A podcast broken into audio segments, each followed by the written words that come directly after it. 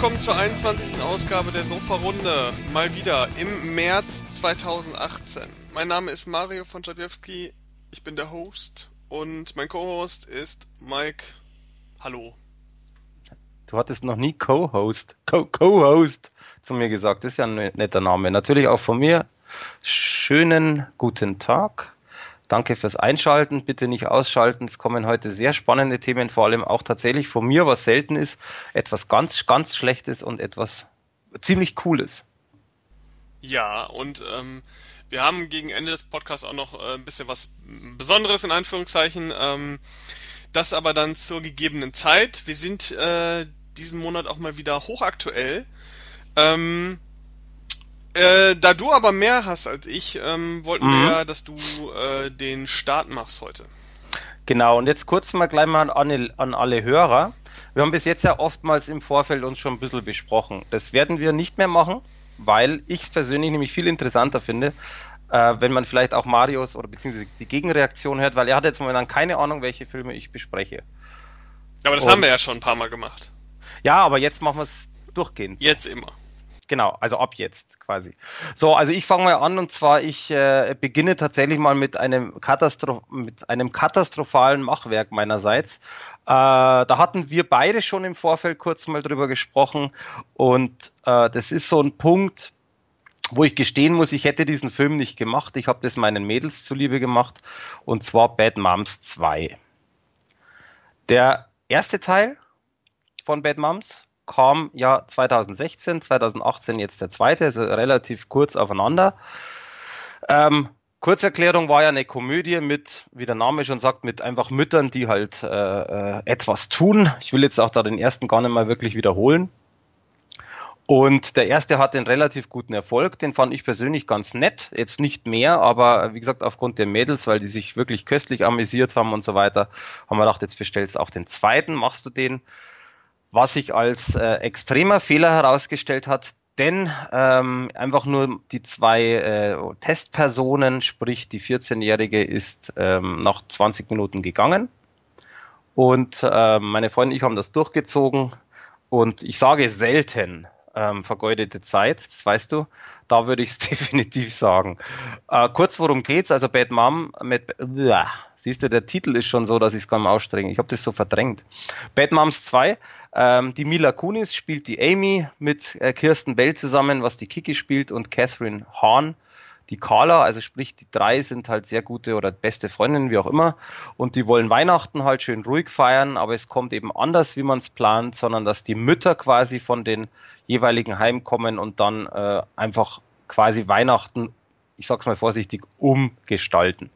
Ja, und dann geht's halt einfach, sind verschiedene äh, ich sag's mal, eigentlich komische Situationen, die aber eigentlich schon wieder sehr peinlich sind und dann geht's halt im Endeffekt wieder mit diesen untersten Schubladenhumor los, zieht sich dann komplett durch und äh, da ist aber auch ein riesengroßes Problem. Erstens, die Geschichte ist halt einfach so abgedroschen, langweilig. Äh, Juhu, Christmas Story, wo irgendwelche Familien zusammenkommen, wo gestritten wird und zum Schluss wieder versöhnt. Das ist komplette Zusammenfassung in zwei Sätzen, was passiert mega langweilig, mega schlecht. Dann ähm, jetzt schauspielertechnisch passt, also finde ich auch ziemlich cool, weil zum Beispiel ähm, äh, wie heißt sie jetzt? Jetzt fällt man äh, Susan Sarandon zum Beispiel mitspielt, ist ja wirklich Urgestein und es passt ganz gut rein. Das war's aber dann tatsächlich auch. Gags wirklich schlecht, also wirklich schlecht ähm, im Vergleich zum ersten Teil. Geschichte schlecht. Ja, was gibt's noch zu sagen? Einfach schlecht. Punkt. Also es ist in der Tat so, äh, ich konnte wenig Positives sehen. Schauspielertechnisch passt's. Ähm, von der Technik her ist er typisch Komödie. Äh, von der Übersetzung beziehungsweise von auch der Technik der Blu-ray passt. Also wirklich gutes Bild, gute Übersetzung. Das war's aber dann. Also deswegen, ich vergebe selten schlechte Noten. Der Film hat von mir drei von zehn gekriegt, einfach wegen der Technik, wegen dem Drumherum. Äh, wäre das jetzt so ein typischer C-Movie gewesen, dann wäre es wahrscheinlich die, die, die absolute Eins. Und ähm, ja, mehr gibt's eigentlich nicht zu sagen, außer dass ich natürlich noch, wenn du was dazu sagen willst, dich fragen möchte. Ja, ich habe den Film ja nicht gesehen, also kann ich nichts zu sagen, aber der erste Teil war schon unterirdische Kacke, meiner Ansicht nach. Ähm, eine Frechheit fürs Kino, eine Frechheit für die Schauspieler und eine Frechheit auch fürs wahrscheinlich tendenziell weibliche Publikum.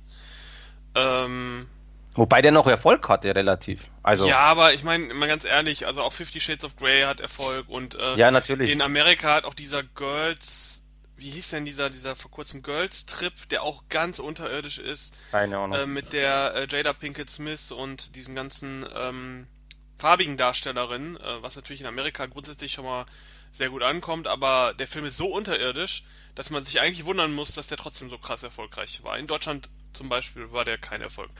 Ähm, und Bad Moms ist ja im Grunde das gleiche für, ich sage jetzt mal, das meiste Publikum. Ne? Also, ja, ja. Du. Kann man, kann deswegen... man kloppen. Also ich, äh, wer, wer den ersten Teil lustig fand, der wird wahrscheinlich auch den zweiten gucken. Ich weiß nicht, ob deine Kritik da da dann äh, die Leute noch groß äh, von abhalten wird, aber ähm ich hoffe es doch, weil genau aus dem Grund haben wir ihn eigentlich auch bestellt. Ähm, ich war vom ersten Teil, wie gesagt, wenn ich den bewertet hätte alleine, ich lasse ja wirklich auch immer natürlich das andere ein bisschen mit einfließen. Ähm, ich hätte selber jetzt, glaube ich, eine 5 im, im, im, wenn ich jetzt im Hinterkopf habe. Ähm, die Mädels haben sich aber wirklich gut amüsiert. Das habe ich mit einfließen lassen, weil das ist einfach nur fair. Beim zweiten Teil habe ich es gemerkt, es hat keinen interessiert. Wie gesagt, die Kleine ist gegangen. Meine Freundin und ich waren auf der Couch und haben uns wirklich öfters angeguckt und gesagt, was war das jetzt? Also es ist einfach nur schlecht. Der ist einfach nur schlecht. Dann geht es zum Beispiel nur mal einen Schwank kurz zu erzählen, dann würde ich echt schon abschließen, weil es ist einfach die Zeit nicht wert. Da ist zum Beispiel ein Typ, der ähm, ist irgendwie, ich weiß gar nicht mehr, ob es beruflich, glaube ich, ist der irgendwo bei der Bank, was auch immer, jedenfalls ist der, macht er halt Strips und dann strippt er da. Und äh, ich habe gelacht, meine Freundin meinte, das ist doch nicht ernst, dass das jetzt äh, ein Stripper sein soll oder dass der das so macht. Und wir haben nicht rausgekriegt, war das absichtlich schlecht oder ist der Schauspieler einfach, was das Thema angeht, so schlecht.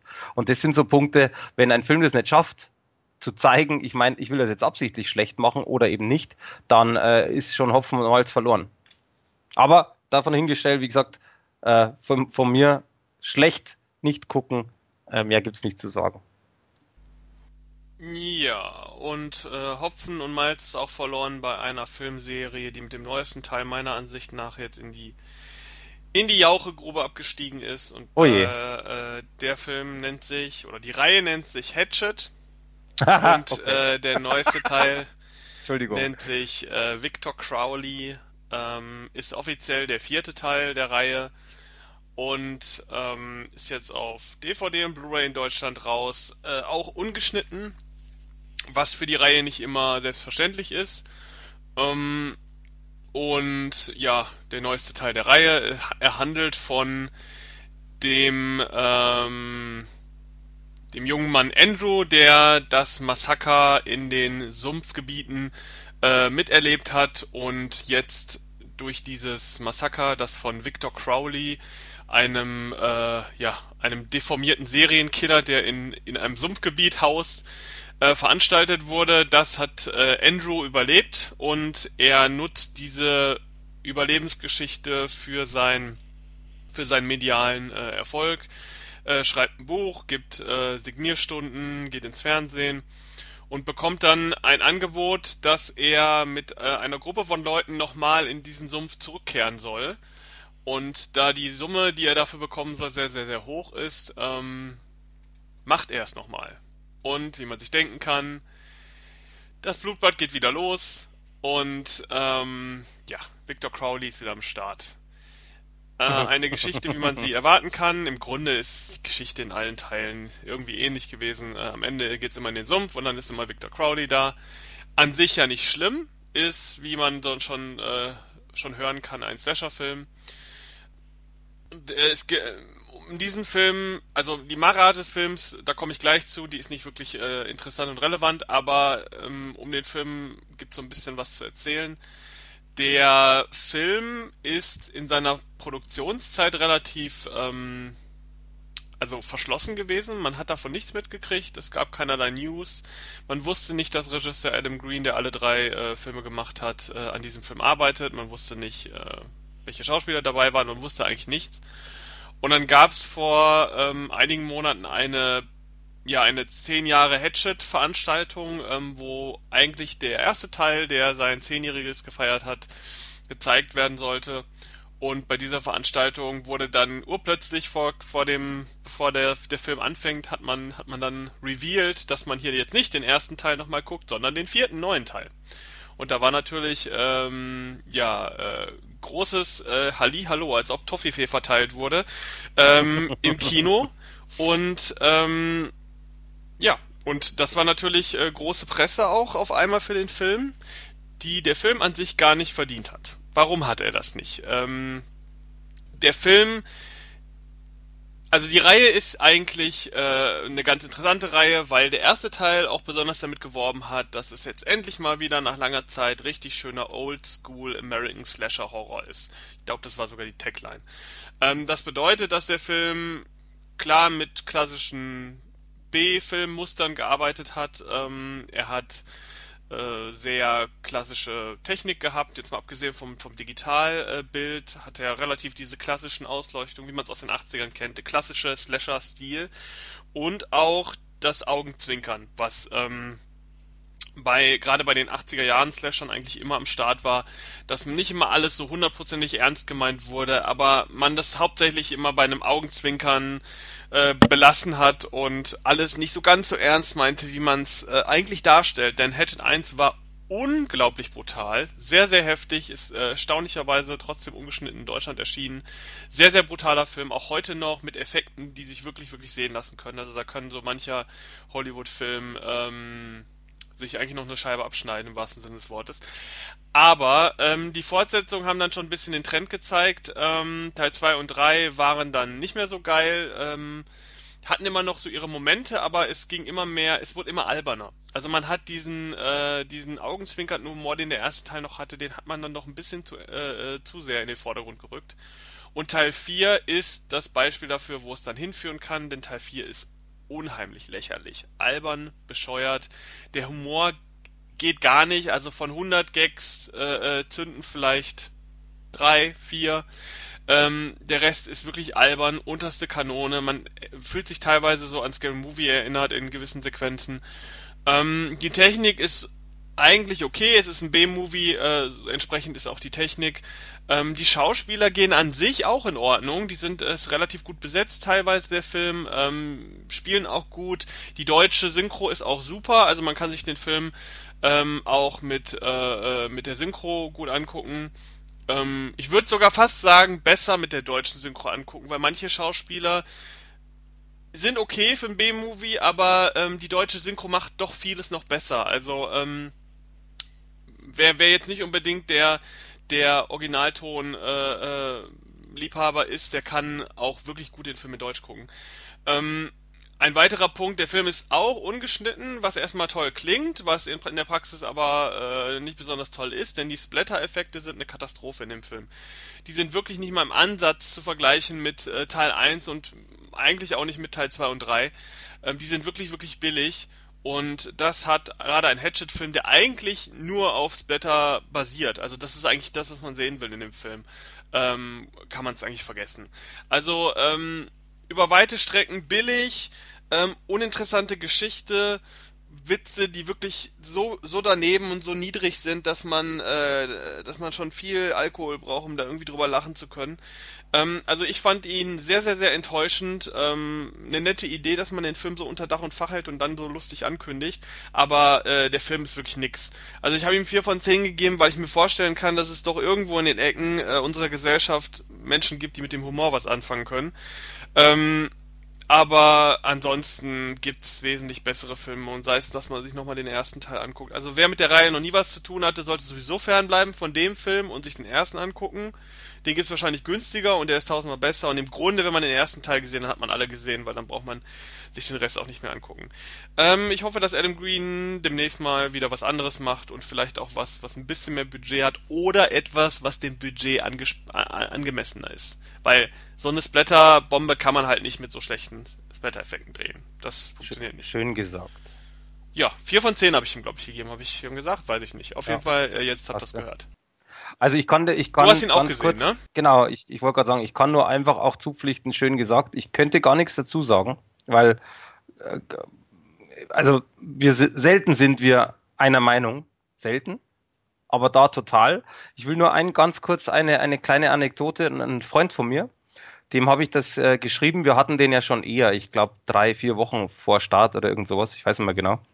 Und ähm, ich habe ihm dann gesagt, äh, äh, so du, du bist doch so Splatter-Fan und so weiter. Falls du quasi den kaufen willst, tu's nicht. Mehr habe ich nicht gesagt. Er wollte natürlich wissen, warum. Ich habe ihm kurz erklärt, wieso.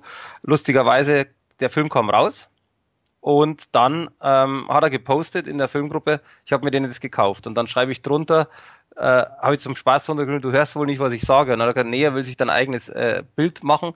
Und dann hat er bei der Hälfte schon geschrieben, ach du Scheiße, dort ist recht. Also ich kenne einige, die haben sich den angeguckt und fanden den aber durch die Bank alle schlecht. Ich kenne bis jetzt keinen, der den gut fand und das mag wirklich was heißen. Ja, ich kenne ja auch jemanden, der bei der Vorstellung war, bei der bei der Überraschungsvorstellung. Kenne ich auch, ja. ja, und ähm, der hat gesagt, äh, klar, bei der Veranstaltung kam er natürlich gut an.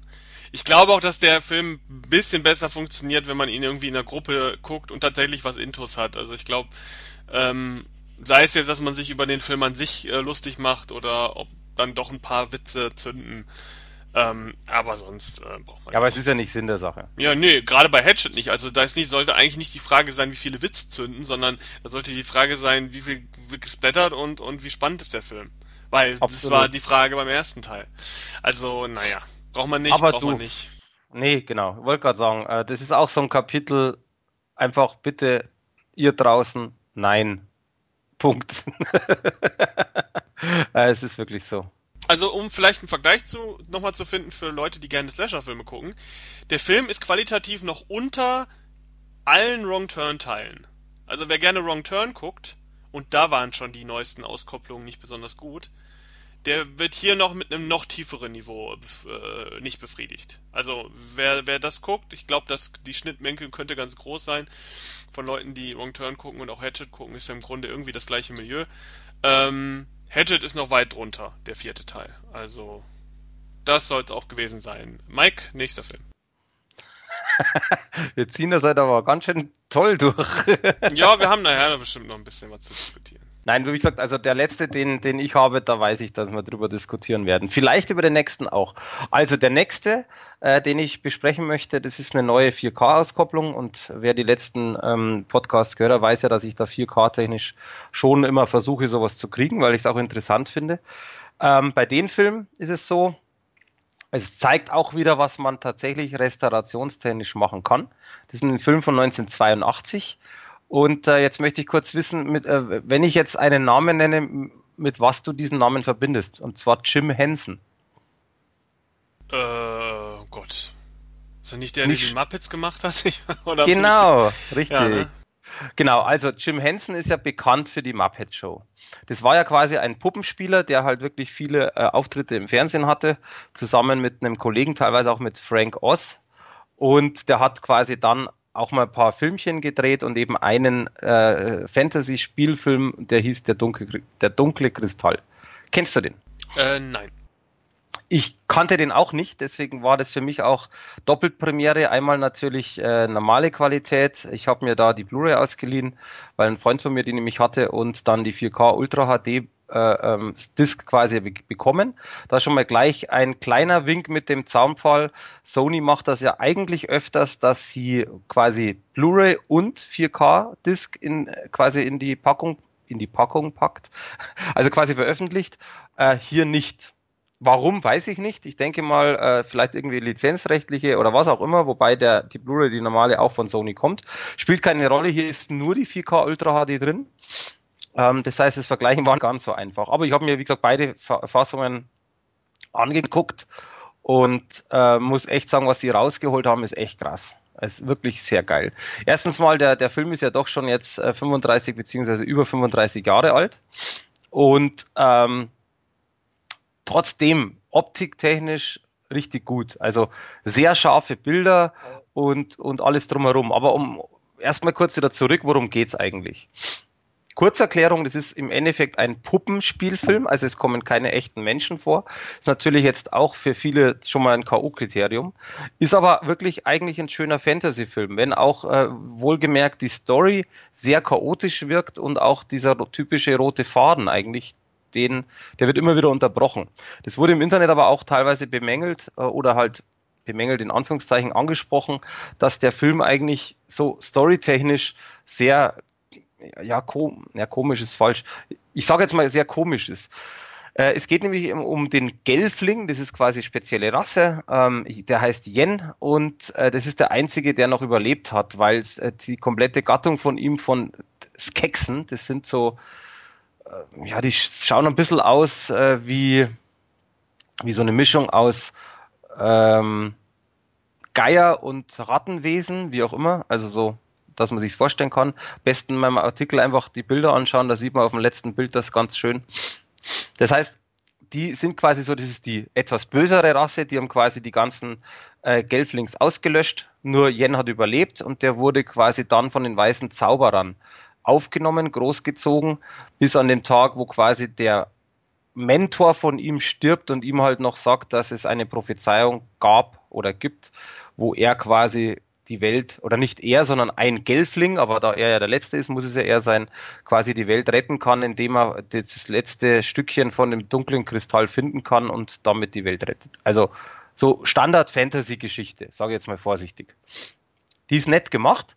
Das Problem ist, es ist ein bisschen chaotisch, weil, weil es immer wieder Sprünge gibt.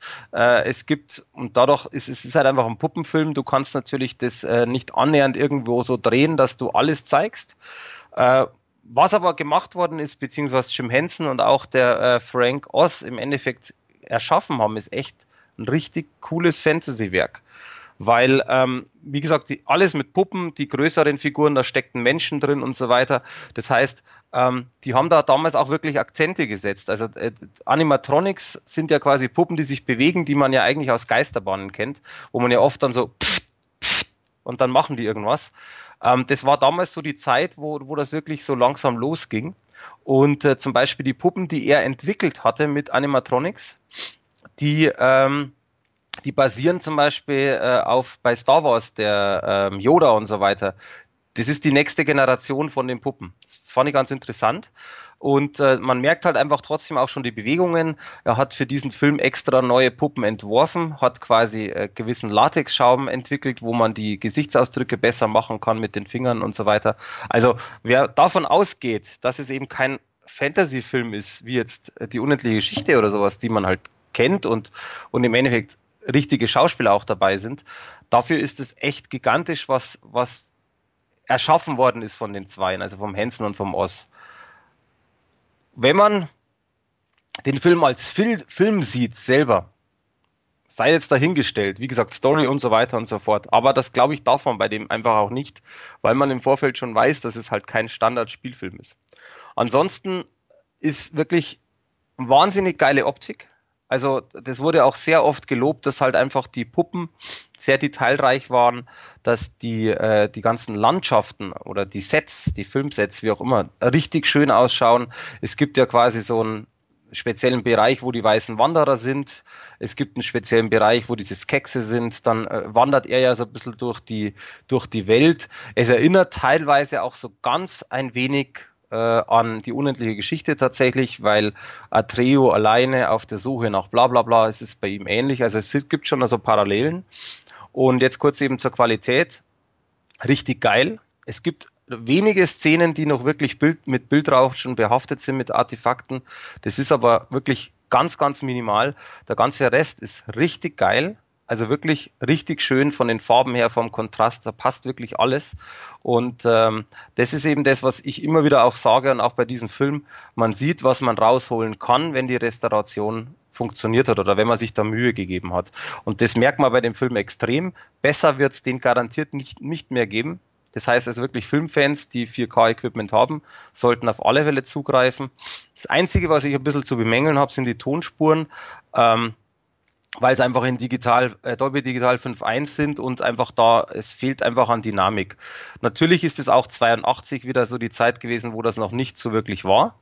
Dennoch ähm, gibt es auch Beispiele, wo es besser gemacht worden ist.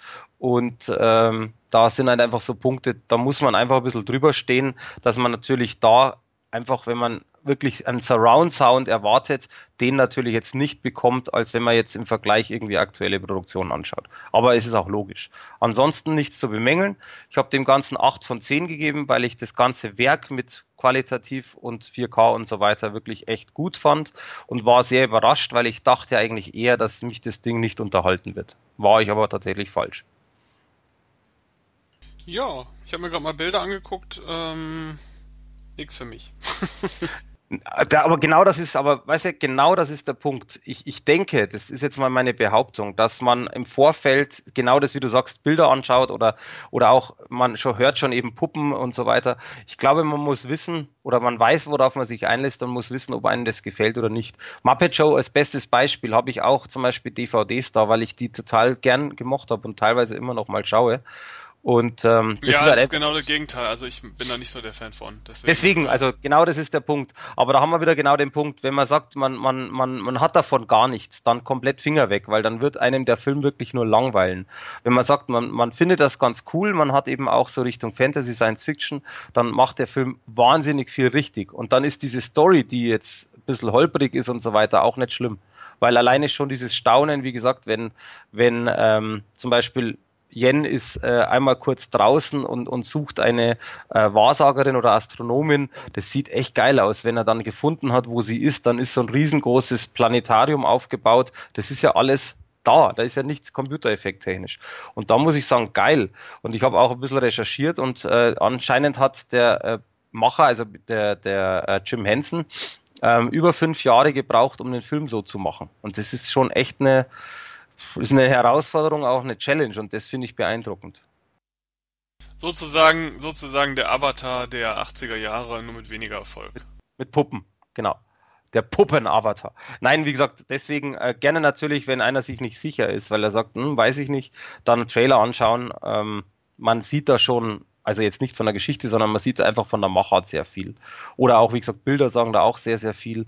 Aber man muss wissen, worauf man sich einlässt. Deswegen Empfehlung, ja, aber Empfehlung für diejenigen, die halt wirklich auch sowas mögen.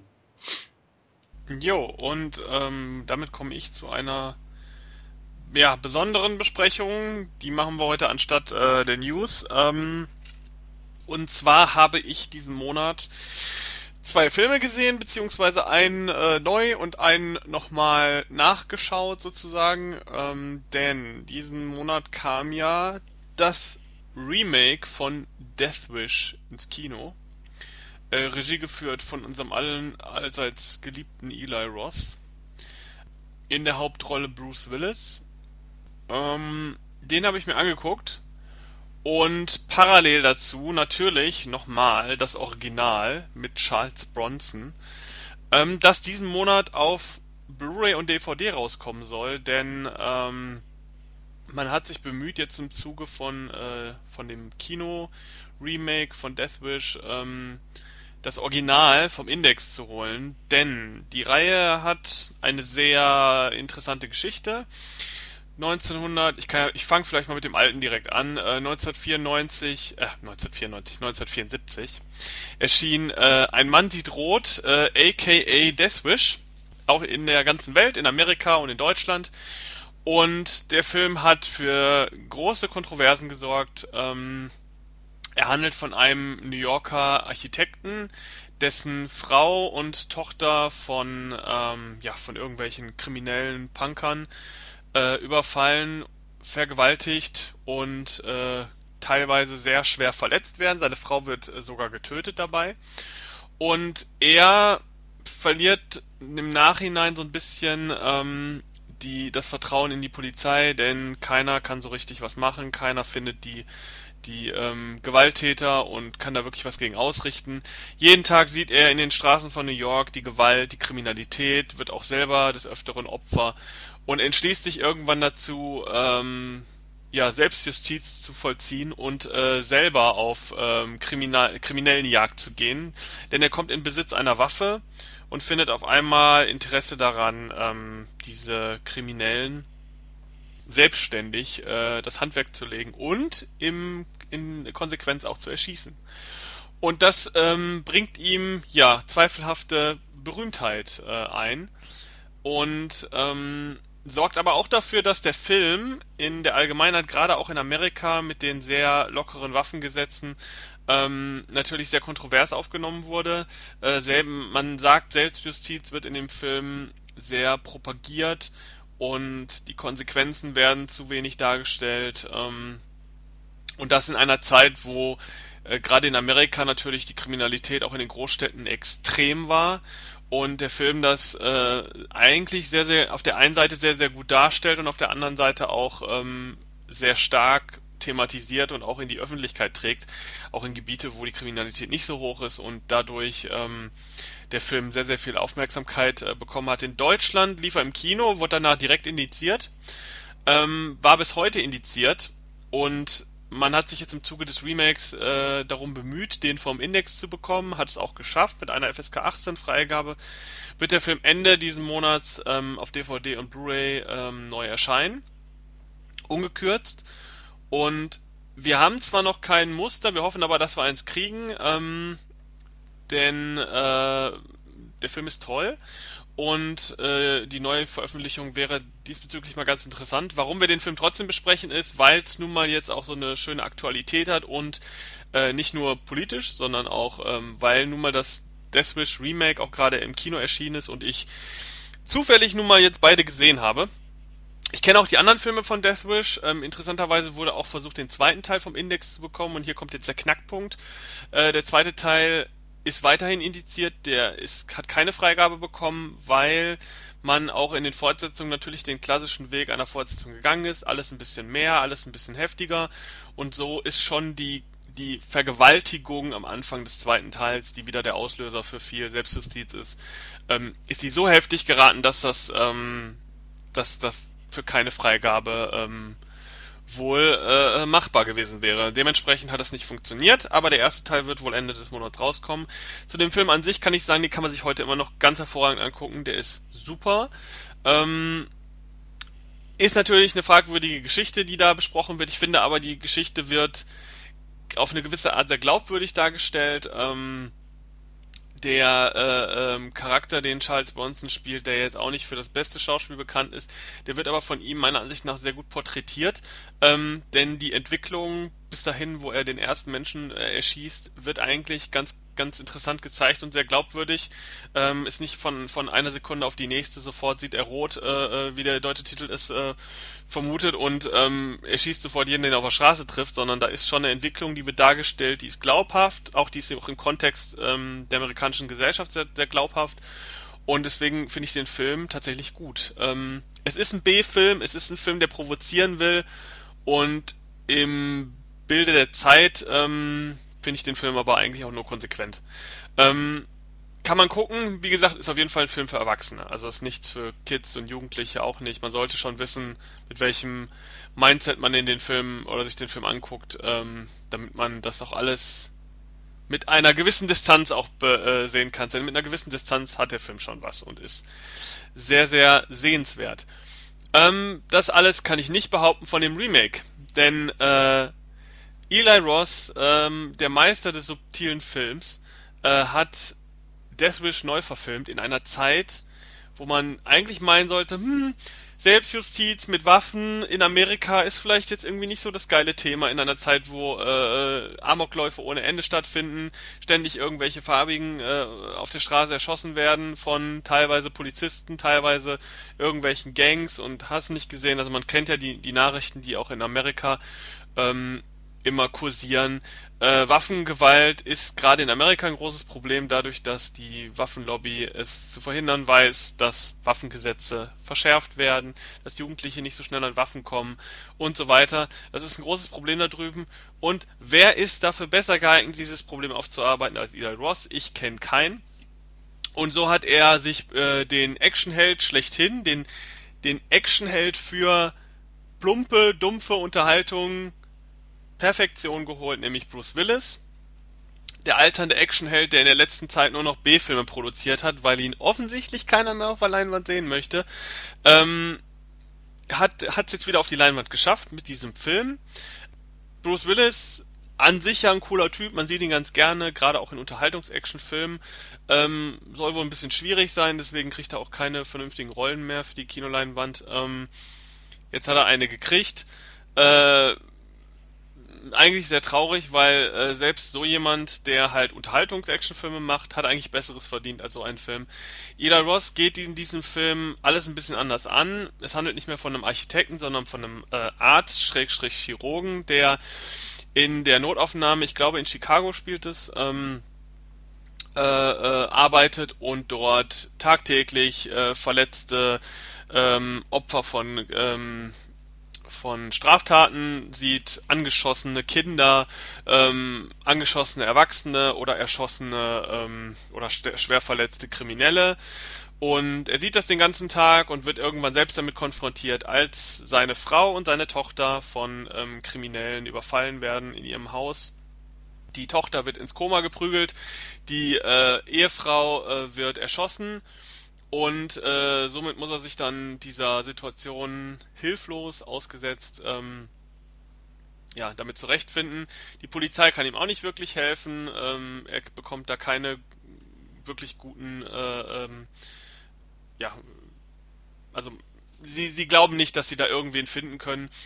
Und so kommt Bruce Willis dann auch auf die Idee, ey, ähm, am besten ähm, gehen wir mal mit einer Waffe auf die Tour und versuchen äh, selbst auf der einen Seite die Verbrecher zu fangen und auf der anderen Seite die Straßen von Verbrechen zu leeren. Ähm, Im Grunde die gleiche Geschichte ähm, mit dem anderen Twist, dass das natürlich auch ein Arzt und ein Chirurg ist und ähm, der da noch ein bisschen näher, gerade auch in seinem ganzen Leben einfach näher an dieser Szene dran ist als jetzt ein Architekt. Ähm, das alleine ist schon komisch. Ähm, dass es dann äh, äh, nur seine eigene Familie, also was heißt nur, aber dass seine eigene Familie dran, dann dran glaubt und er dann auf einmal der Rächer der Straßen wird, obwohl er das offensichtlich ja schon jahrelang alles mit äh, mit ansehen musste. Der Film strotzt nur so von bescheuerten Szenen, also wirklich, äh, man fasst sich an den Kopf, ähm, was da teilweise für, für Szenen drin sind. Der hat, der ganze Film hat so einen leichten Humor, interessanterweise nicht diesen klassischen peinlichen Humor, den Eli Roth sonst so anstellt. Also Bruce Willis kackt nicht irgendwie in eine Ecke oder sowas, sondern ähm, ja, also wer unsere Podcasts kennt, wird schon mal was äh, aus dieser Richtung vielleicht gehört haben in Bezug auf Eli Ross. Aber der Film hat halt diesen diesen locker leichten Humor manchmal drin, der einfach in diese diese dieses Filmthema nicht reinpasst. Wenn ich mir überlege, das Original ist bierernst, ist ein bierernster Film. Ähm, der auch wirklich mit, mit menschlichen Abgründen am Ende arbeitet. Also wenn ich überlege, ähm, dass zum Beispiel die Tochter von Charles Bond im Originalfilm, die äh, vergewaltigt wurde, sie ist nicht ins Koma geprügelt worden, aber sie ist so schockiert von diesem ganzen, von diesem ganzen, ähm, von dieser ganzen Situation und von dem, was sie erlebt hat, dass sie mental völlig gebrochen ist und am Ende in der Irrenanstalt landet. Also wirklich ganz, ganz schlimm, kann sich von keinem mehr anfassen lassen, nicht mal von ihrem Ehemann, fängt an zu schreien. Das sind ganz bedrückende Szenen teilweise.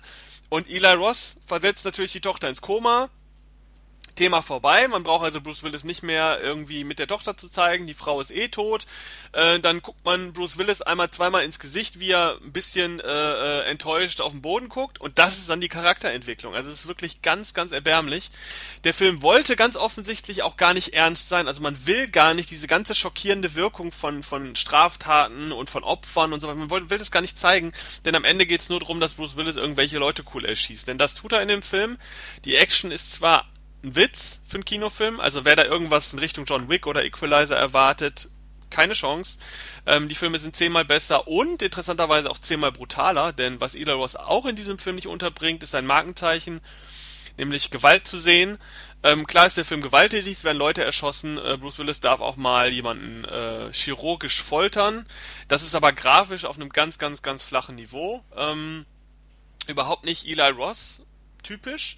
Das kann man jetzt positiv oder negativ sehen, aber wenn das ein Merkmal gewesen wäre, weshalb man in den Film geht, dann bekommt man es nicht. Also wer jetzt glaubt, er bekommt hier den klassischen Eli Ross Splatter-Film, kriegt er nicht. Ähm, deswegen muss man eigentlich mehr auf den Inhalt gucken. Der Film ist kaum dramatisch, die Geschichte ist nicht glaubwürdig. Also wer ernsthaft einem verkaufen will, dass Bruce Willis im Grunde nur eine Kapuze aufsetzen muss und dann wird er von niemandem erkannt auf der Straße, nicht mal von den Leuten, die ihm mit einem Handy filmen und keine Ahnung. Und er wird natürlich auch durch diese Selbstjustiz ähm, Dinge, die er dort vollführt, wird er natürlich zum Internetphänomen und Phänomen der Nachrichten. Und keiner sieht ihn, keiner erkennt ihn. Ähm, er wird bei all seinen Taten gefühlt oder bei vielen Taten gefilmt, minutenlang und keiner erkennt ihn.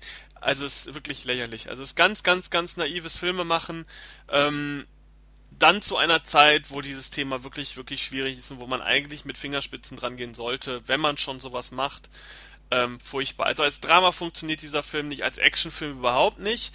Äh, es ist wirklich interessant, wenn man sagen muss, dass so ein Mainstream-Film wie John Wick oder Equalizer von dem Splatter-Faktor, wenn man jetzt nur auf diesen, diesen Unterhaltungsfaktor in Anführungszeichen Splatter gucken möchte, dass, dass, dass, die, dass die wesentlich mehr bieten als ein Eli, Eli Ross-Film.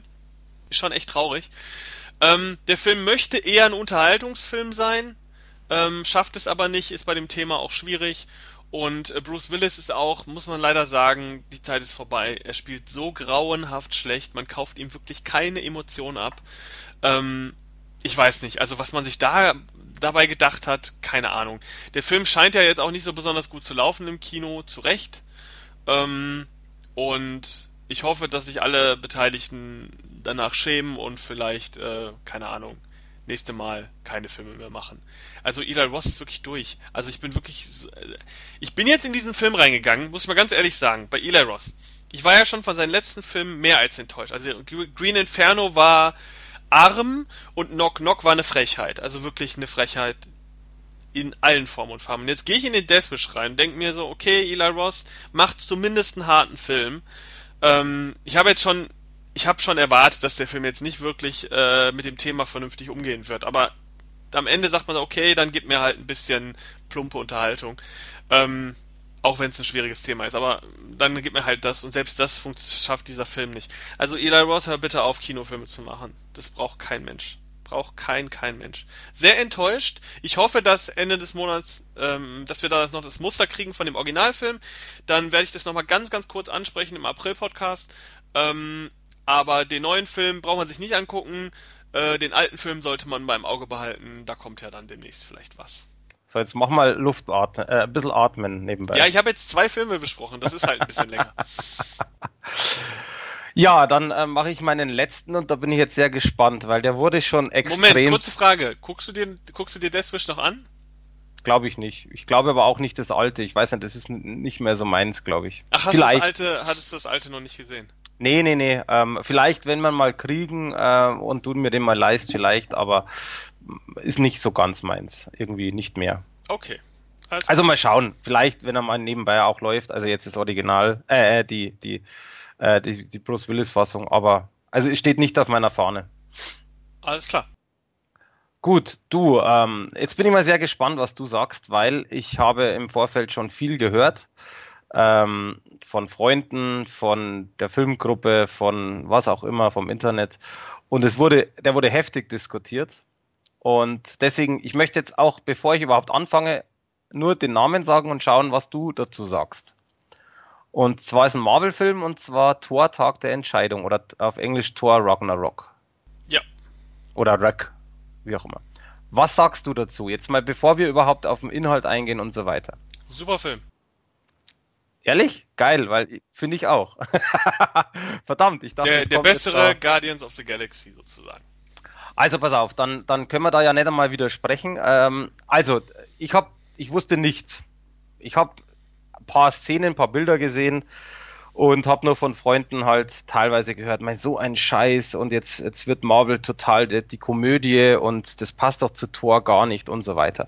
Fand ich zum Beispiel gar nicht. Also jetzt Chris Hemsworth absolut sowieso ein guter Schauspieler. Thor finde ich persönlich einen sehr guten Charakter oder sehr interessanten Charakter aber ich fand den Humor, der jetzt in dem dritten ist, und das ist wirklich eine, eine, eine, eine gewisse Wandlung, wenn man jetzt die Marvel-Filme so kennt oder anschaut, finde ich richtig gut. Also, wie gesagt, ich bin einfach mal rein und habe mir gedacht, gut, viele finden den scheiße, einige fanden den echt gut, aber eben oft wurde der Humor kritisiert. Guckst du den mal an. Und äh, ich muss sagen, also auch meine Freundin fand den richtig gut. Und äh, kurz, worum geht's? Thor ist gut, ist klar, der Donnergott. Und äh, es geht im Endeffekt darum, der, der Film fängt an, dass er von einem Feuerdämon gefangen worden ist, entkommt, besiegt den in Form und hat quasi dann zum Schluss den Schädel den er quasi dann äh, als Trophäe mitnimmt und äh, dementsprechend dann, und ich will jetzt da nicht zu viel verraten, ähm, durch eine gewisse Situation, wie gesagt, da jetzt ohne zu viel zu spoilern, kommt er dann quasi auf einen Müllplaneten. Wie hieß denn der? Sakar, genau. Äh, und möchte aber eigentlich zurück quasi nach Hause äh, mit seinem Bruder Odin, der auch auf diesem Müllplaneten quasi strandet, um quasi die Hela, die Göttin des Todes, das ist seine Schwester, zu besiegen. Mehr werde ich jetzt über den Inhalt gar nicht sagen, weil das würde teilweise schon Sachen verraten, die, die man so jetzt nicht denkt oder nicht weiß. Deswegen storytechnisch ganz cool, nichts Besonderes in meinen Augen bisher auch. Aber ähm, was ich halt echt geil fand, ist, wie gesagt, einmal der Humor, finde ich, der zündet richtig, richtig gut. Es ist jetzt kein äh, Humor, wo man sagt, der ist unterste Schublade, auch wenn einige Gags halt schon voraussehbar sind und jetzt nicht unbedingt auf hohem Niveau sind, äh, spielt aber gar keine Rolle. Optisch finde ich persönlich mega gut. Also ähm, wohlgemerkt, ich habe auch die 4K-Fassung angeschaut, aber es ist wirklich, er ist extrem bunt. Also dieser Müllplanet ähm, sind ist generell auch so gemacht. Es gibt zum Beispiel auch einen neuen Charakter, der Game Master. Der wird quasi von, ähm, ach, wie heißt er denn jetzt? Jetzt soll ich vergessen. Ähm, na, bin jetzt doof. Wie hieß er denn, der Game Master? Wir hatten die Fliege gemacht. Äh, Jeff Goldblum. Danke, genau. Und äh, da möchte ich ganz kurz, ganz, ganz kurz noch einhaken. Ja, ja, gerne. Jeff Goldblum spielt im ersten Death Wish den Vergewaltiger. Okay. Ist mir ganz zufällig aufgefallen. Ja, alles gut. Alles gut. Ähm, also Jeff Goldblum, den man ja kennt, wie gesagt, Fliege und, und Co., ähm, spielt da quasi den Game Master. Das ist, ist blöd zum Beschreiben, weil es ist eigentlich kein Bösewicht im klassischen Stil. Aber sagen wir mal, es ist ein sehr wichtiger Charakter. Punkt. Ich will da nicht so viel verraten. Der ist komplett bunt, das sieht man an den Fotos auch. Er spielt auch echt geil. Also ich finde, er macht, äh, er macht definitiv einen großen Bestandteil vom Film aus, dass der Film gut ist. Und ähm, man sieht einige Auftritte von anderen Marvel-Helden. Auch da möchte ich gar nichts sagen, weil den einen, den du weißt, was ich meine, der Kampf, das würde, finde ich persönlich, schon wieder zu viel verraten, wobei dieser Kampf auch sehr, sehr, sehr geil ist. Aber finde ich eigentlich nicht. Ich finde, das kannst du schon sagen. Das ist keine Überraschung. Findest du? Ja. Wieso findest du das keine Überraschung? Weil ich finde, das ist wichtig oder das ist ähm, eine wichtige Info für Leute, die äh, das Marvel Cinematic Universe gerne gucken und nicht okay. jetzt nur den Torfilm, weil das sollte man schon wissen, weil das ist relevante Info für die Geschichte auch. Okay, dann, ähm, dann machen wir es so ich sag das kurz. also im Grunde, im Grunde, es, es kommt mal kurz ein Charakter vor, den brauchen wir jetzt nicht nennen, wobei das auch ziemlich cool ist. Aber ähm, eine große Rolle in dem Film spielt auch äh, neben Thor halt natürlich und Loki, das quasi ja die zwei Brüder, auch der äh, Bruce Banner beziehungsweise Hulk. Genau. Und die Szenen mit ihm finde ich persönlich mega gut da ist, passiert auch sehr viel, viel Humor, weil Hulk ja als Hulk nicht wirklich so der schlauste und äh, ähm, bestsprechendste ist. Das kommt da auch sehr gut rüber, weil er spricht relativ viele Sätze sogar. Ähm, was ich echt cool fand. Also äh, haben sie, äh, finde ich, sehr, sehr gut hingebracht. Und ähm, wie gesagt, es ist auch ein großer Bestandteil der Geschichte, dass Hulk da mitspielt oder dass Hulk da auch dabei ist. Und äh, im Grunde genommen finde ich halt diese Wandlung oder diese Drehung, und das ist auch, das kommt bei dem, ähm, wenn man die Specials anschaut, da sind ja wirklich massig dabei. Von Pannen bis Dreh, die ersten zehn Jahre Marvel Studios, zusätzliche Szenen und so weiter. Und es gibt zum Beispiel auch ein paar Infos, wo das auch erklärt wird, wo Chris Hemsworth selbst und soweit ich mich erinnern kann, der Regisseur auch erklären, warum die Macher und warum Marvel so ein bisschen eine Drehung wollte zur ja, Komödie stimmt's ja nicht, aber dass sie es mehr lustiger haben wollten und dass sie quasi diesen Sprung mit Tor 3 versucht haben, ähnlich wie auch bei, ähm, bei dem Spider-Man Homecoming, wo es ja schon ähnlich ist, dass auch da weitaus mehr Humoreinlagen drin sind, wie jetzt in einem herkömmlichen Superfilm, äh, Superfilm, genau, Superheldenfilm oder Marvelfilm vor x Jahren. Es wird da schön erklärt, also auch die, die Extras zum Beispiel sollte mich als, sollte man sich als Fan da anschauen. Und ähm, Jetzt auch noch kurz Thema Qualität. Ich muss gestehen, auch da war ich überrascht, ähm, weil der Film einfach so geil ausschaut. Wohlgemerkt, es ist halt einfach ein neuer Film. Da merkt man natürlich schon, die Technik ist einfach anders. Es ist wahnsinnig viel mit Computer gemacht. Das sieht man und das ist auch tatsächlich Und das weiß ich nicht, wie das im Kino gewirkt hat. Wohlgemerkt, ich habe mir zu Hause gesehen. Aber das ist tatsächlich, und ich habe wenig Kritikpunkte, wenn überhaupt. Und das ist aber ein Kritikpunkt, den ich gravierend fand. Ähm, kannst du ja gleich mal sagen, ob du das auch so empfunden hast. Bei dem 4K wird nämlich extrem deutlich, dass diese ähm, äh, Virtual Effects, die Special Effects mit Greenscreen, wo gemerkt, richtig schlecht sind. Und das fand ich extrem, weil sogar meine Freundin das gesagt hatte. Ja, dann freu dich auf Black Panther. ist jetzt nicht das Thema, keine Ahnung. Nein, aber. Sieht noch ähm, beschissener ähm, aus. Der, aber ich der, weiß, was du meinst. Der Punkt ist tatsächlich, er steht, also man sieht trotz des Greenscreens äh, oder Bluescreens, je nachdem, aber normaler Greenscreen, sieht man zum Beispiel, dass im Hintergrund einfach Personen laufen und die Person im Vordergrund steht und es ist halt überhaupt nicht plastisch. Und das finde ich gravierend. Das gibt zwei oder drei Szenen, die sind Gott sei Dank nur am Anfang. Auch zum Beispiel sieht man einmal eine Landschaftsaufnahme mit so einer untergehenden Sonne. Optisch mega gut.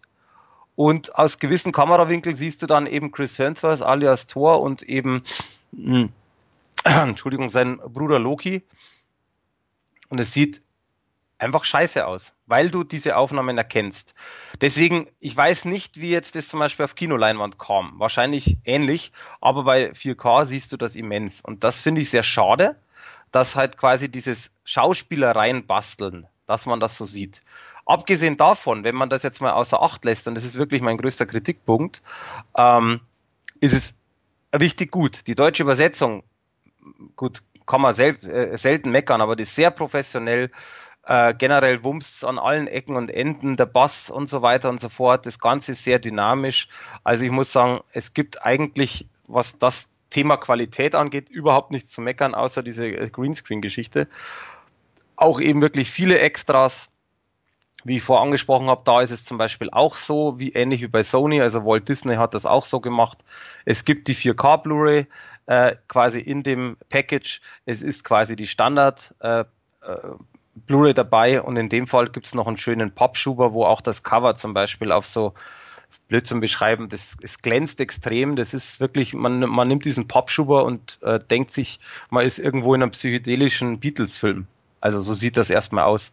Ähm, sieht aber, wer, wer, den Film auch kennt und so, ist geil gemacht. Also schönes Cover und wie gesagt, der Pappschuber, ich meine, man mag es mögen oder nicht, aber sieht auch ziemlich cool aus. Deswegen tatsächlich von mir, und das hätte ich mir nicht gedacht, wohlgemerkt, nach dem, was ich vorher so gehört habe, aber ich lasse mich da ja eigentlich seltenst beeinflussen oder ich versuche es immer, ähm, von mir wirklich eine 9 von 10, weil das ist für mich so ein Film, wo ich sage, tatsächlich momentan wüsste ich kaum einen, wenn ich jetzt sage, ich müsste jetzt nochmal, oder ich, ich, ich würde jetzt gezwungen, auf einem Alien-Planeten irgendeinen Marvel-Film anzuschauen, dann gibt es für mich momentan eigentlich nur zwei. Das wäre entweder tatsächlich Tor 3 oder äh, dementsprechend Deadpool, weil das halt immer noch einer meiner Lieblingsfilme ist in dem Universum. Ja, aber das ist ja der Gag. Deadpool findet ja in dem Universum nicht statt. Nein, aber also Marvel, mein, im Marvel-Universum meine ich jetzt. Also deswegen meinte ich, wenn ein Alien sagt, guck dir einen Marvel-Film an, ja, ich äh, Deadpool ist ein bisschen schwierig, weil Deadpool ist ja nicht nur eine Marvel-Produktion. Äh, da sind ja ganz andere Finger noch mit drin. Ähm, deswegen würde ich den gar nicht so richtig zu diesen Marvel-Sachen, die momentan erscheinen, zählen. Ähm, Trotzdem mein Lieblingscharakter, vermiese es jetzt mir nicht. Ja, das ist ja okay, äh, äh aber man, man also das, das, dieser Film ist fern von diesem Universum, von diesem ganzen Marvel äh, Cinematic Universum, was ja, was ja das Erfolgreiche gerade ist. Also du kannst in Deadpool eher in eine Reihe mit Fantastic Four stecken, auch wenn natürlich die Qualität eine andere ist äh, äh von, im Vergleich zu Fantastic Four, aber der findet eher da statt. Ähm, wobei sich das ja jetzt vielleicht auch ändern könnte. Ich weiß ja nicht, äh, wie Disney jetzt weiter verfährt mit den ganzen Charakteren, die sie jetzt auch noch alle dazu bekommen und so weiter. Ähm, mal gucken. Aber ähm, ich muss sagen, äh, ich finde Deadpool ja grauenhaft, deswegen äh, ähm, würde ich den jetzt auch gar nicht mit hinzuziehen, aber ich würde den Tor 3 ganz gerne vergleichen mit Guardians of the Galaxy 2, den ich auch sehr enttäuschend fand. Denn ähm, im Gegensatz zu Guardians of the Galaxy 2 ist Tor 3 eine relativ wichtige ähm, Fortsetzung im Marvel-Universum. Der Humor, den du jetzt beschrieben hast, hast du auch richtig beschrieben, das ist äh, ein sehr leichtherziger Humor. Ähm, ganz, ganz selten, ganz, ganz wenig unter der Gürtellinie, was ich sehr gut finde, denn Guardians of the Galaxy 2 macht genau das Gegenteil. Das ist halt so ein richtiger Humor, wo ich mir wieder an den Kopf pack und äh, ihn direkt in die McDonalds-Tüte reinstecken äh, möchte, wo dieser Humor offensichtlich auch herkommt. Also wirklich äh, dieses typische peinliche, dieser peinliche Humor für die Massen, den man auch gerne so in sowas wie Batman äh, äh, kritisieren würde. Genau dahin hat sich Guardians of the Galaxy 2 entwickelt. Dieser sympathische, leichtherzige Humor, den noch Teil 1 hatte, den hat Guardians of the Galaxy 2 gar nicht mehr gehabt, meiner Ansicht nach. Tor 3 hat den wieder und das finde ich super. Ähm, deswegen kam ich damit auch ganz gut klar. Die Kritik, die du angedeutet hast mit, äh, ja, das passt ja nicht zu Tor, diese humoristische Nummer, kann man so sehen. Ich glaube aber, das sehen nur Leute so, die nur Tor gucken. Oder Leute, die generell nicht dieses Marvel Cinematic Universe als Universum verfolgen. Denn so wie ich diese Filme von Marvel inzwischen sehe, für mich ist das nicht mehr, sind das nicht mehr die Iron Man-Reihe oder die Thor-Reihe, sondern für mich ist das im Grunde eine riesige Serie, wo jeder Film eine neue Episode ist. Und äh, Tor 3 und die generell die ganzen neuen Filme, die seit letztem Jahr oder vorletztem Jahr sogar schon erscheinen, sind ja im Grunde alles kleine Avengers-Filme. Also du hast Civil War, da ist der, ne, brauchen wir gar nicht drüber reden, da ist der große Teil der, der Avengers am Start. Dann hast du Tor 3, da ist Hulk am Start, da ist Thor am Start, da hat Doctor Strange einen Gastauftritt und es wird so ein bisschen gezeigt, was er seit seinem Film macht. Ähm, bei Spider-Man hast du natürlich die Situation, dass Iron Man dabei ist ähm, und Spider-Man.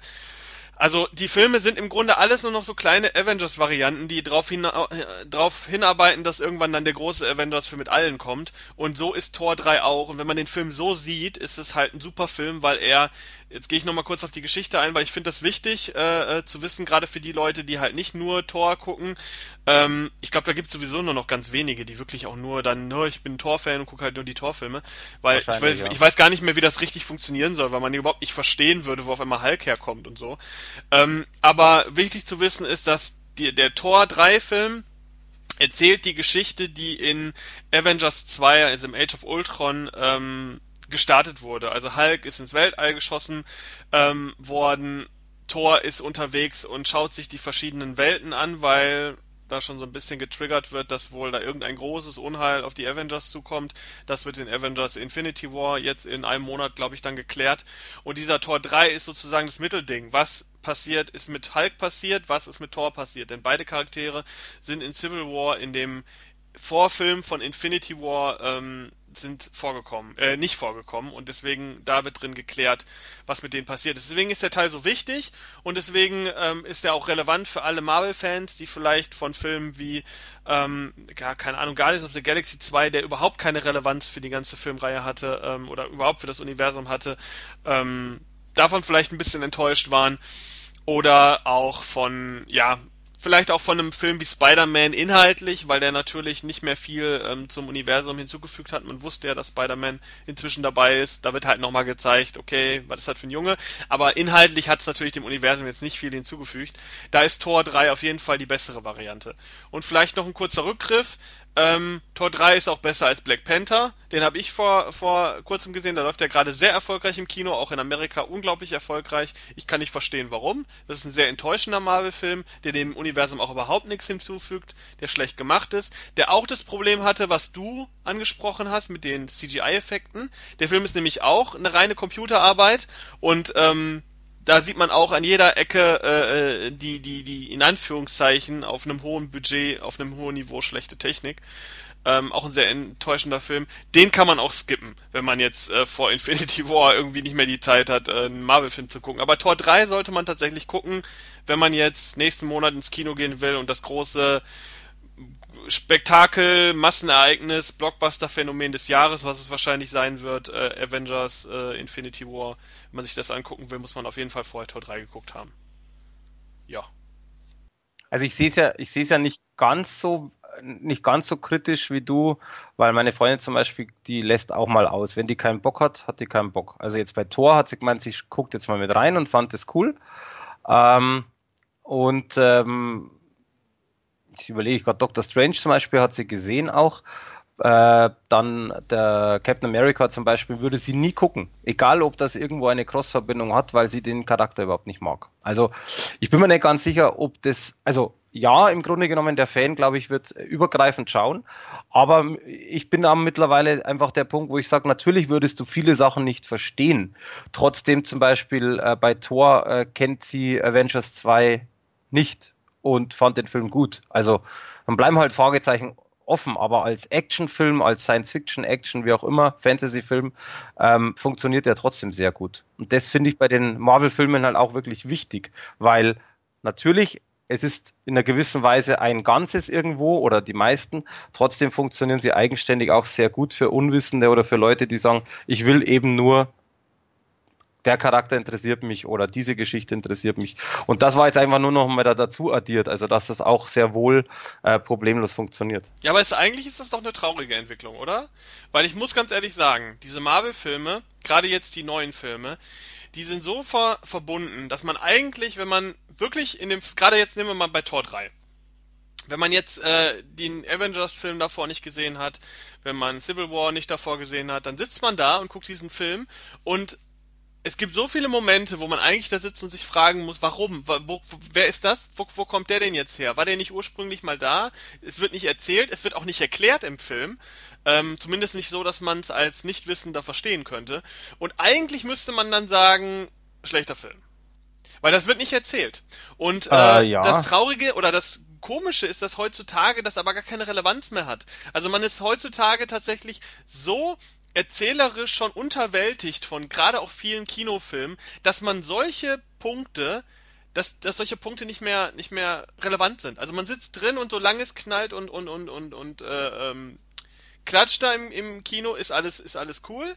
Ähm, sobald jetzt die Effekte nicht da wären, ich glaube, dann würden viele auf die Geschichte gucken und sagen, Moment, wo, wer ist denn der Grüne da? Oder ist der nicht eigentlich ist der nicht eigentlich auf auf der Erde da mit der Frau? Äh, äh irgendwie komisch, da, äh, ne? Aber ich bin dem jetzt nicht so böse, weil das Universum ja so konzipiert ist. Für mich ist dieses Marvel-Universum im Grunde gar kein, sind das gar keine Filme mehr. Für mich ist das eine Serie. Also eine, eine, eine Serie mit, mit Folgen, die zwei Stunden lang gehen. Und auf einem Hollywood-Budget produziert sind. Wenn man das so sieht, ist so ein bisschen ähnlich wie bei Saw. Ähm, die Filme versteht man eigentlich auch nicht, wenn man äh, die vorherigen Teile nicht gesehen hat. Aber vielen, ja. vielen war das egal. Die sehen halt Blut und Gewalt und das reicht. Der Rest ist mir völlig egal. das ist echt, das, das, ist eine Entwicklung, die ist arm, weil das hätte es vor zehn Jahren nicht gegeben oder mehr eigentlich noch. Äh, da hätten die Leute da gesessen, Moment, erzähl mir doch eine Geschichte, das, wer ist denn das, wo kommt denn die, wer ist das, wird mir nicht erklärt. Ja, ja. Und das äh, funktioniert heute, okay, muss man so akzeptieren, aber ähm, ich finde, das sollte man bei Tor 3 tatsächlich erwähnen, weil ich finde, ähm, wer noch wirklich Bock auch auf eine Geschichte hat, die man bekommt in einem Film, was ja eigentlich auch der Hintergrund eines Films ist, ähm, der sollte irgendwie zumindest sich noch anlesen, wie das da alles in Tor 3 zustande gekommen ist. Weil sonst sitzt man da wirklich da und denkt, Moment, warum ist denn der Tor jetzt schon wieder da? Und warum ist er nicht auf der Erde? Und warum ist der Hulk jetzt auf einmal da? Und warum macht er dies und jenes? Und von welchen Personen reden die da eigentlich? Äh, ne? Da muss man schon ein bisschen Vorkenntnis haben. Und ich glaube, du bist jetzt zum Beispiel einer, du hast ja Vorkenntnisse. Du weißt ja, wie das Universum ausschaut und da gibt's noch mehr Filme und hast mal den Hulk schon gesehen, hast mal den Avengers gesehen. Da kann man sich ja so viel zusammenreimen. Aber es gibt halt auch Leute, die haben am Anfang mal den Iron Man gesehen haben vielleicht von Avengers mal gehört und gehen jetzt in den Tor 3, weil der so gehypt wird oder haben sich den gekauft und sitzen dann da und ja. Und dann kommt es darauf an, was du für ein Mensch bist, ob du das akzeptierst alles und äh, dich die bunten Farben einfach äh, unterhalten oder ob du halt eine Geschichte willst. Also wer eine Geschichte will, sollte sich vorher nochmal informieren. Also das definitiv, da gebe ich dir recht, da definitiv ja. Allerdings ist es halt so, wo, wo ich für mich halt einfach sag, ähm, ich kenne nicht alle Filme, ich kenne die meisten und äh, auf der einen Seite ja, gebe ich dir recht, eigentlich ist es schon arm, auf der anderen Seite wäre es, und es ist natürlich kein leichtes Unterfangen, aber es wäre jetzt nicht unbedingt die große Schwierigkeit, die wichtigsten Bullet Points in einer drei Minuten Kurzvorgeschichte zusammenzufassen. Funktioniert. Aber dann bist ähm, du wieder auf dem Serienniveau. Dann hast du am Anfang die, was letzte Folge absolut. passierte. Ja, aber das finde ich ja gar nicht mal so schlimm. Ja. Also die, die Frage ist, wie, wie, wie man, äh, also auf der einen Seite, wie man es umsetzen könnte. Ähm, du musst da nicht schreiben, eben, das ist äh, da und da passiert. Aber man könnte ja theoretisch ähm, zum Beispiel einen, keine Ahnung, ich sag's mal einfach Rückblick. Also zum Beispiel äh, jetzt nicht ich überlege gerade, wie ich das am besten jetzt sage, also dass man quasi, wenn das soweit ist, zum Beispiel das erste Mal tritt eine Person X auf, dass man dann quasi einen kurzen Rückblick ähm, einfach nur so einen Schubs Weißt du, man muss ja nicht die ganze Geschichte erklären, sondern ja. zum Beispiel Hulk ist jetzt auf die Erde gekommen, weil Außerirdische ihn ähm, freigelassen haben und er das Alien-Raumschiff kaputt gemacht hat. in einer Minute. Also jetzt mal genau, also einfach so kurz ähm, und knapp. Genau. Machen sie nicht, ist halt so. Also ähm, es wird halt genau davon einfach verlangt, die Vorkenntnisse zu haben, wenn ich, wie du schon sagst, die Geschichte kenne. Das sei aber jetzt mal tatsächlich hingestellt, weil ähm, das ist genau, wie gesagt, nochmal der Punkt, man versteht es auch so. Die, die, die Grundsache, man versteht natürlich mehr, wenn man die, die Kenntnisse hat. Ganz mhm. einfach. Genau. Ähm, sollte man nur vorher wissen, finde ich. Aber inter interessanterweise äh, hat sich ja sowieso sehr viel von unserer Kinokultur in so, in so eine Richtung äh, hochbudgetierte Serie entwickelt. Weil ich meine, Saw ist das beste Beispiel dafür, das ist eigentlich eine Serie. Das sind gar keine einzelnen Filme, das ist eine Serie. Und ähm, bei den Marvel-Filmen hat sich das auch dahin entwickelt. Ne? Also guck dir Iron Man 1 und 2 an und dann guck dir mal einen Captain America 2 und einen Captain America 3 Schrägstrich Civil War an. Ne? Das sind das sind Welten, die da erzählerisch zwischen sind. Ähm, interessante Entwicklung. Ich mag's, weil ich bin großer äh, MCU-Fan, äh, also Marvel Cinematic Universe-Fan. Guck das sehr gerne. Äh, viel lieber als eine Fernsehserie, ehrlich gesagt. Und ähm, freue mich da immer, dass da drei große Folgen pro Jahr erscheinen ähm, habe ich sehr viel Spaß dran. Ich freue mich auch riesig auf Infinity War und äh, da wird es auch eine krasse Kritik von mir geben, wahrscheinlich. Deswegen kurz abschließend noch zu diesem Thema. Ähm, ich würde einfach ich überlege gerade nochmal nebenbei mit dem Serienaspekt. Also ja, äh, trotzdem würde ich im Endeffekt es in Anführungszeichen den, den Einzelfans auch nicht mies machen. Kommt so ein bisschen rüber. Ich würde einfach sagen, wenn, wenn man tatsächlich sagt, man interessiert sich für das Ganze drumherum, wie du schon sagst, dann ist einfach das äh, essentiell super wichtig, im Endeffekt da alle Filme zu schauen. Wenn ich aber tatsächlich sage, ich möchte zum Beispiel jetzt nur den Film sehen und einigermaßen verstehen und mag aber zum Beispiel jetzt Avengers nicht, jetzt als Beispiel, dann ähm, kann man es genauso nachlesen. Da bin ich mir fast sicher, dass das genauso befriedigend ist ähm, und einfach man sagen kann, okay, ich, ich will jetzt diese Sachen sehen, die ich sehen möchte und alles andere lese ich vielleicht kurz nach. Das würde funktionieren, natürlich ist das einfach auch ein bisschen Recherchearbeit, finde ich jetzt persönlich aber gar nicht so schlimm. Was ich da ähm, jetzt noch abschließend sagen möchte, ist, wer sich tatsächlich für dieses Ganze drumherum interessiert, ähm, also der typische Fan wie auch du, kann ich nur den Tipp geben, wenn man die Blu-ray oder 4K oder was auch immer zu Hause hat, immer die Specials anschauen, weil da muss ich sagen, ist was Marvel angeht oder generell, also auch Disney und also überhaupt so diese Superheldenfilme oder die, diese Richtung mit den neuen Universen, die sind da ganz, ganz großes Kino. Also zum Beispiel, wenn ich mir die Extras anschaue, wie gesagt, jetzt nicht nur die lustigen Szenen oder die geschnittenen Szenen, wo ja bei vielen dabei sind oder irgendein Making-of, sondern in dem Fall gibt es zum Beispiel diese zehn Jahre ähm, Marvel. Da geht's los, dass ein Sprecher quasi wirklich den Iron Man 1 kurz anspricht und erklärt, was in der Timeline von den zehn Jahren alles passiert ist. Und das ist echt interessant. Und teilweise gibt's diese Querverbindungen, dann gibt's äh, alles Mögliche. Und es gibt zum Beispiel eine Miniserie, ich weiß jetzt leider nicht mehr, wie die heißt. Ich weiß nicht, ob du die kennst. Hast du schon mal die ganzen Extras angeguckt bei den äh, Marvel ähm, Blu-rays oder bei den Marvel-Filmen? Ähm, ich habe immer nur die Einzel 3D Verleihfassungen, da sind meistens keine Extras bei. Ich habe mir jetzt aber vor kurzem Civil War ähm, in 3D geholt, äh, 3D Verkaufsfassung und ähm, da sind Extras bei. Die habe ich mir aber noch nicht angeguckt. Äh, das wollte ich machen kurz bevor Infinity War rauskommt. Weil, ähm, warum ich es anspreche, ist, ich kann dir jetzt tatsächlich nicht mehr sagen, bei welchen Filmen das war. Das musst du schauen. Ich weiß auf alle Fälle, dass es auch bei Tor wieder dabei ist. Und das ist einfach, das finde ich einfach total witzig, weil es so abstrus bescheuert ist. Und zwar, es gibt eine Webserie, glaub, ich glaube, das war eine Webserie und die haben sie jetzt quasi auch als Special draufgepackt. Bin ich mir jetzt nicht sicher. Jedenfalls, es ist im Endeffekt ein Typ aus, ich glaube, England. Und der vermietet quasi immer sein Zimmer unter und lustigerweise immer an einen Superhelden.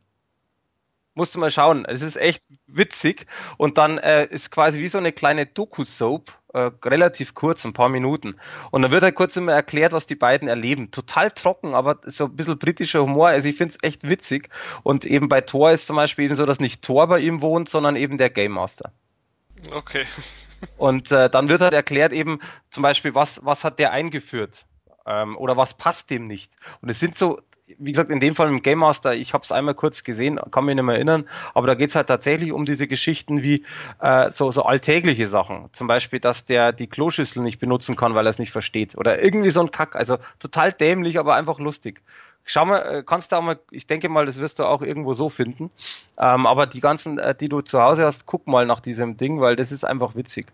Und das finde ich halt auch eben etwas, was, was, wie gesagt, Marvel, Disney und wie sie alle heißen, also allgemein, das ist nicht nur Marvel, sondern das machen mittlerweile einige, da den, den äh, Fan zu unterstützen in deiner Serie oder Superheldenwelle oder wie, wie man es auch immer nennt, tatsächlich sehr, sehr interessante Extras demjenigen preiszugeben. Und das finde ich auch echt wichtig. Deswegen finde ich es umso schlimmer, dass es immer noch so viele Filme gibt, wo es an Extras quasi nichts gibt. Finde ich mega schade, weil es gibt immer irgendwo Extras. Und mein Gott, wenn die Extras dann zum Beispiel auch nur in DVD-Qualität vorliegen, weil es einfach damals nicht anders gefilmt worden ist, ist es so. Genau, sehe ich auch so. Und äh, ist, glaube ich, auch ein schöner, schöner Abschlusssatz für unseren Podcast. Nochmal ein ähm, Appell an die Verleiher und die Vertriebe und die Produzenten. Macht mal besseres Bonusmaterial.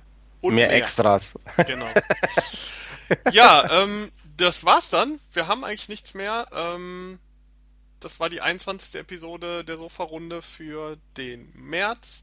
Und äh, hier war ja jetzt eine Menge dabei, was man kaufen oder nicht kaufen sollte. Also diesmal gab es ja wirklich die große, die große Ladung. Und damit wünsche ich äh, allen unseren Hörern einen fröhlichen Einkauf und ähm, noch eine gute Zeit bis zum nächsten Podcast. Genau, auch von meiner Seite tschüss und äh, ich kann auf alle Fälle schon mal sagen, was ich mir heute angucke, weil ich echt spannend äh, drauf gewartet habe und zwar Blade Runner. Bis dahin. Tschüss.